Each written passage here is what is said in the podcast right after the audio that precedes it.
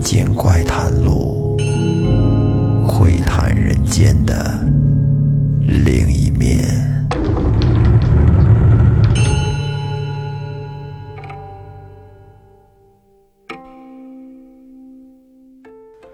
各位听众朋友，大家好，欢迎收听新的一期《民间怪谈录》，我是老岳。今天咱们还是聊一个和狐狸有关的故事，因为和狐狸有关的故事实在是太多太多了，而且很多都非常精彩。那咱们下面就准备开始。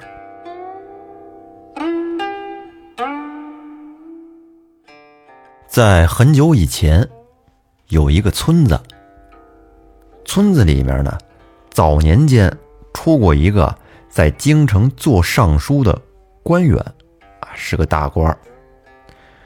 于是这个村子呢，就被人叫做尚书村。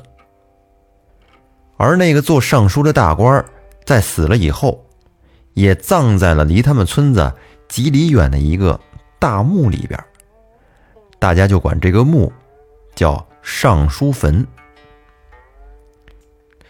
也不知道是从什么时候开始，尚书坟里边竟然住进了一群狐狸。这群狐狸可不一般，通人性，他们进进出出的都有马车，还有丫鬟随从，啊，这多气派啊！但是村里人呢，跟狐狸却从来都不相往来，大家彼此生活在这儿，也算是井水不犯河水。那一年，这狐狸里边就有呢年轻的狐狸啊，到了适婚年龄了，该娶亲了。这娶亲可就得办事儿啊，办婚礼。狐狸们呢，则根本就不避讳人，而是大摇大摆的抬着轿子。从尚书村的村头路过，敲锣打鼓，这村里人全都看见了。只见那是一顶八抬大轿，整个轿子用红红的绸缎裹着，非常的气派。因为村里人穷，他们娶媳妇儿根本就用不起轿子，所以看到这狐狸的轿子，哎呀，非常非常羡慕，很是眼热。这有人就想，等咱孩子结婚，要是能有那么一个大红轿子，那得多气派呀，多有面儿啊！这于是有人就说：“咱们跟狐狸住的这么近，那也算是邻居了。你们觉得咱们跟他们借点东西，应该没问题吧？”嗯，那你到时候可以试试。后来没过多久。村里边还真有一户人家要成亲，他们就想起了狐狸娶亲的这个事儿。这户人家就突发奇想，半夜里跑到尚书坟前面，点上了三炷香，哎，跟那祈祷说：“说想借邻居的轿子，用完了一定归还。”等他祈祷完了以后，回到家里边，一推门，嚯！还真有一顶大红轿子，看来这祈祷管用了。后来他这个婚礼绝对是办的风风光光啊，体体面面的，在村里反响非常好。看来呀，那群狐狸还是挺顾及着邻里情分的，够意思。这什么事儿就怕开头啊，开了头，后面也都会按照他来效仿。从此呢，谁家里再娶媳妇儿，都会到坟前点上三炷香，先祈祷一遍，然后回到家，只见那轿子就跟家等着他呢。等娶完媳妇儿呢，他们在轿子里边放上一些什么糕点呀、礼品之类的，表示答谢，再点上三炷香，祈祷一番，那轿子人自己个儿就飞走了。看来这无人驾驶技术从那会儿。就已经出现了。这一年，临近年根底下，很快就要过年了。村里边突然来了一个精瘦的老头儿这老头看上去特别精神，虽然说看着岁数有点大了，但是那精气神非常的足。哎，你就看他那眼睛啊，闪着一股那金光。这老头一进村，就跟大家打招呼说：“我姓胡，咱们之间做了这么多年的邻居，我也没来串个门，这不合适。”村里人看见这老头之后，想了半天，这是哪儿来的这么个邻居呀？谁都不认识啊。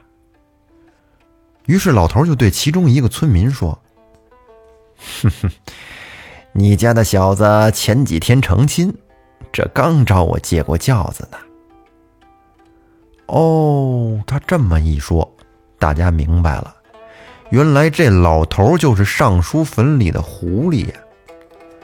看他这岁数这么大了，应该是这群狐狸的扛把子。村里人于是就客客气气的问这个老爷子：“那您有什么事儿啊？”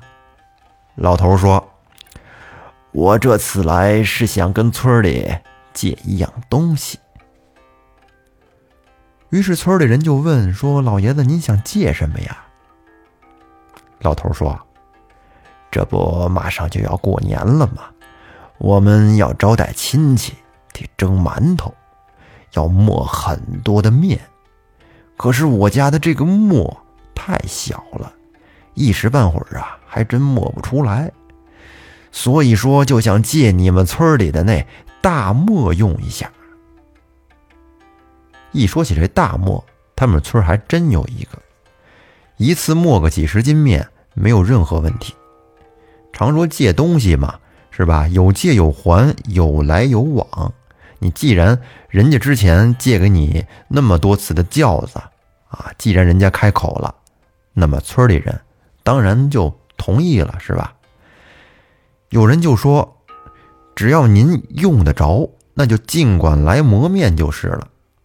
而且我们这儿还有拉磨的驴啊、马呀，您想用哪个就拿哪个。这老头却说：“我只想借你们的磨。”拿回家去用，其他的我用不到。这全村人都愣了。这个大磨盘，怎么着也得有个几千斤重吧？自打放在那磨坊里边之后，还从来没有挪动过呢。这老头上嘴唇一碰下嘴唇，就说要把这大磨拿到尚书坟里边，那得用多少人拉呀？老头似乎是能看透大家的这个想法，就说：“这个呀，你们不用担心，我自有办法把墨弄走。”村里人一听，您既然有办法，那您就拿走用吧。但是我们倒真想看看您是怎么把这磨盘给弄走的。于是等到第二天，只见这村里边那天上。突然的就刮起了一阵旋风，这旋风转着圈的就过来了，一路就刮到了那磨坊那儿。到了磨坊，只见这小旋风跟那儿停了一会儿，再瞧那几千斤重的大磨盘，如如呜，悠了几下子，就给悠到天上去了。咱得说这风多大劲头子呀！这会儿再瞧那磨盘，在天上忽悠忽悠的，就向尚书坟的那方向飘过去了。这给大家看的都看傻了，心想：我去，这狐狸的法力也太高了。等过了十几天以后，这村里是又来了一阵旋风，那个大石磨。又从那边忽忽悠悠的给刮了回来，哎，并且安安稳稳的给放到了磨坊里，而且在石磨上还有几袋面。您瞧瞧人家多讲究啊！用完了东西回来还给点报酬，送几袋面回来。这村子里的人呢，就把这面给分了，每家得了这么一瓢面。而有人就发现呀。这个磨的磨眼里边还有很多遗落的面粉，他们把那些面粉再扫出来，哎，竟然也装了半袋子。一时间，村子里的人都在议论纷纷的，说尚书坟里的这狐狸是真有钱呐！这过个年，光磨面人家就磨了十几天，那要是酒肉，还不知道得置办多少呢。又过了几天，等过了年初五，那个精瘦的老头又来到村里了。他跟大家说。真是不好意思呀，这回还想麻烦你们一点事儿。村里人就问老头说：“您这回借什么呀？”这老头说：“我这回不是借东西，是想借人。”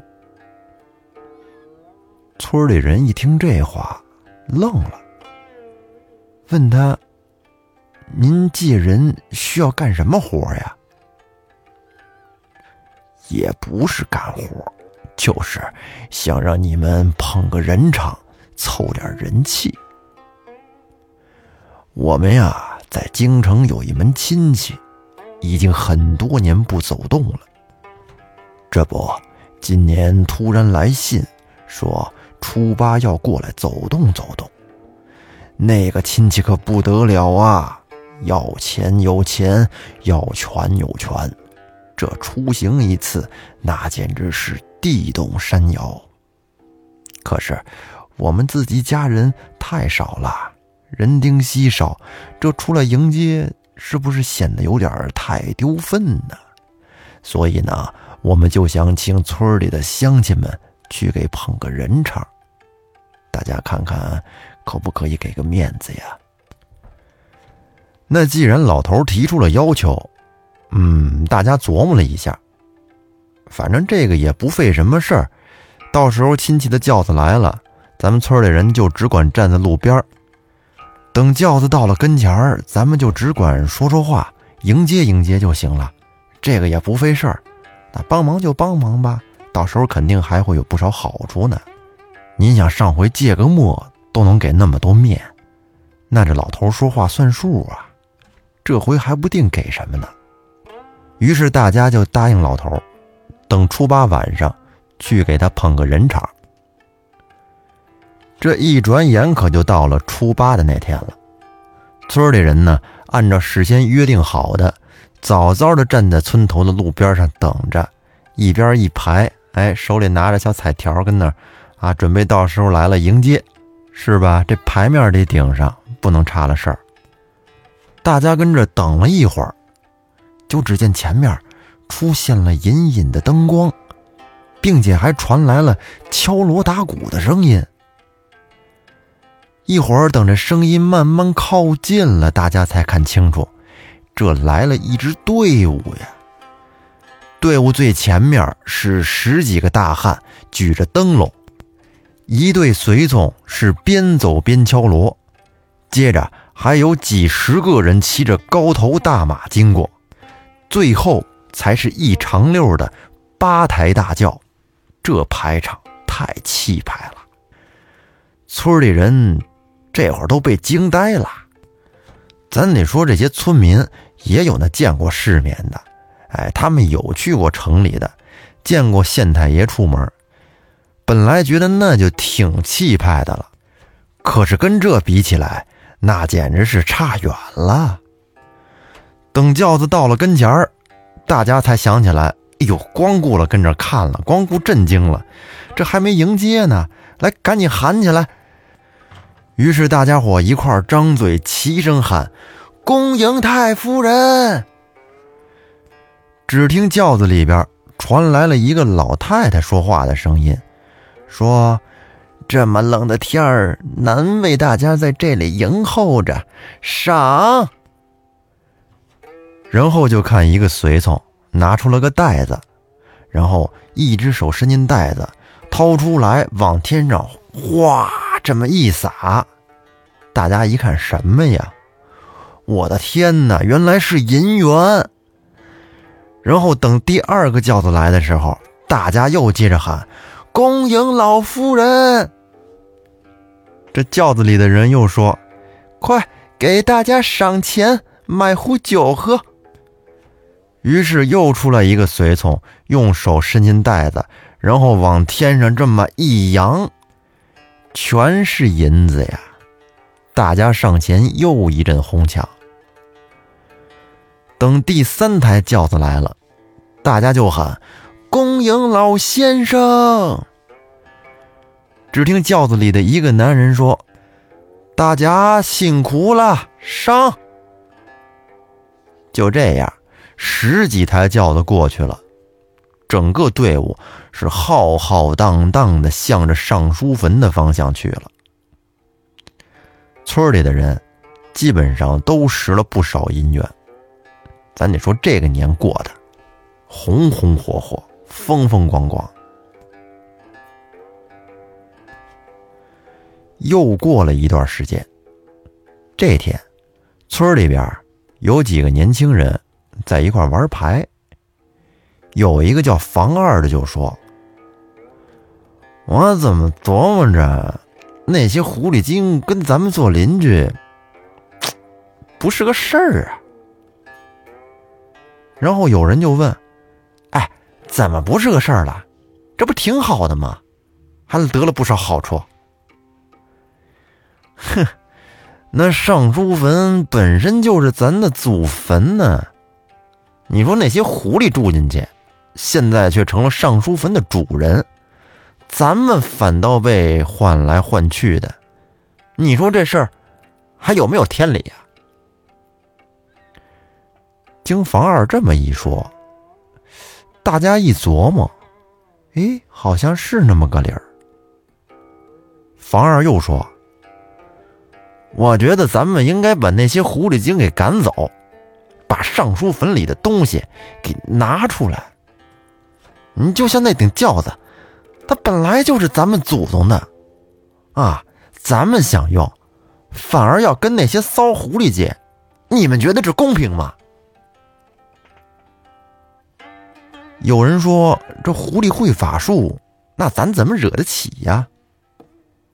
哎，方二就说：“切，他就算再有法术。”他毕竟是狐狸，是畜生，怎么能跟咱们人比呢？哎，我就不信咱们斗不过他们。于是，房二和几个年轻人就商量好了，说先看看那些狐狸是怎么进的坟。于是，他们就在尚书坟边上悄悄地转了五天，终于看见一只狐狸。钻进一丛荒草以后，就消失了。然后房二就顺着狐狸消失的方向走过去，果然发现了墓道口。等回去以后，他们请了一个道士，画了一道能镇住狐狸精的符，这就要犯坏不干好事了。等到这天夜里，大家举着火把来到了墓道口。房二是先把这道符给贴了上去，然后就冲里面喊：“狐狸精们，你们听着，你们占用这里已经很久了。我跟你们说，这是我们祖先的坟，现在请你们搬出来。如果要是不出来，哼，我们可要放火了。”他这刚喊了两遍，突然。只见一阵旋风从里面就刮了出来。旋风过后，只见十几只狐狸站在那木顶上。一只老狐狸张着嘴开始跟那说话。听声音，就是来过村里的那个老头。他张嘴说：“你们这些人给我听着，当年我未得道的时候。”尚书大人曾有恩于我，因他一生清廉，致子孙穷困。我本想借机来帮衬你们，以报尚书大人的恩情，不料你们竟然不知足，为了发财，竟然起了歹心。好，好，好，我们全家现在就搬走。坟里的东西分毫不动，你们请自便吧。说完，这老狐狸一缩身子，念了几句咒语，只见一股旋风又刮了过来，十几只狐狸眨眼就不见了。这几个年轻人都看傻了。这是过了好半天，房二才说：“你们还跟他愣着干什么呀？还不快进坟里去拿宝贝去！”于是大家就顺着墓道钻进了坟。可是进了坟之后，大家就都傻眼了。他们原本以为啊，这墓室里一定是金碧辉煌。堆满了金银财宝，可是进来之后一看，竟然什么都没有。虽然里边有一顶轿子，但是是纸糊的，像那些桌椅呀、餐具呀、丫鬟呢，全都是纸糊的。这要是拿出坟去，一阵风就得给吹没了。这几个缺心眼的玩意儿，你看看我。我看看你，结果就什么都没拿，耷拉着脑袋回家了。村里有个老人后来听说了这件事儿，就说咱们祖宗做的是清官，清如水，明如镜。听说他死后都没有钱把棺椁运回故乡来，这是靠乡亲们凑钱才能魂归故里。他的坟里怎么可能会有宝贝呢？这以后又过了很多年，尚书村还是那么穷。村里人回忆起往事，就会看着尚书坟的方向，长叹一口气说：“那会儿狐狸精也不知道到哪儿去了。”其实有他们做邻居，还真是挺不错的。好了，这个故事到这儿就结束了。嗯，咱们呢都不能贪心，哎，需要知足，知足常乐，细水长流。一旦人们起了贪念，反而之前得到的很多东西有可能也守不住。这在很多故事里都有所表现。好吧，如果大家喜欢听我们的故事，那么请。订阅专辑并关注主播，在节目更新的时候，您会第一时间收到提示。也希望朋友们可以在节目下方多多的互动留言。那我们下期再见，拜拜。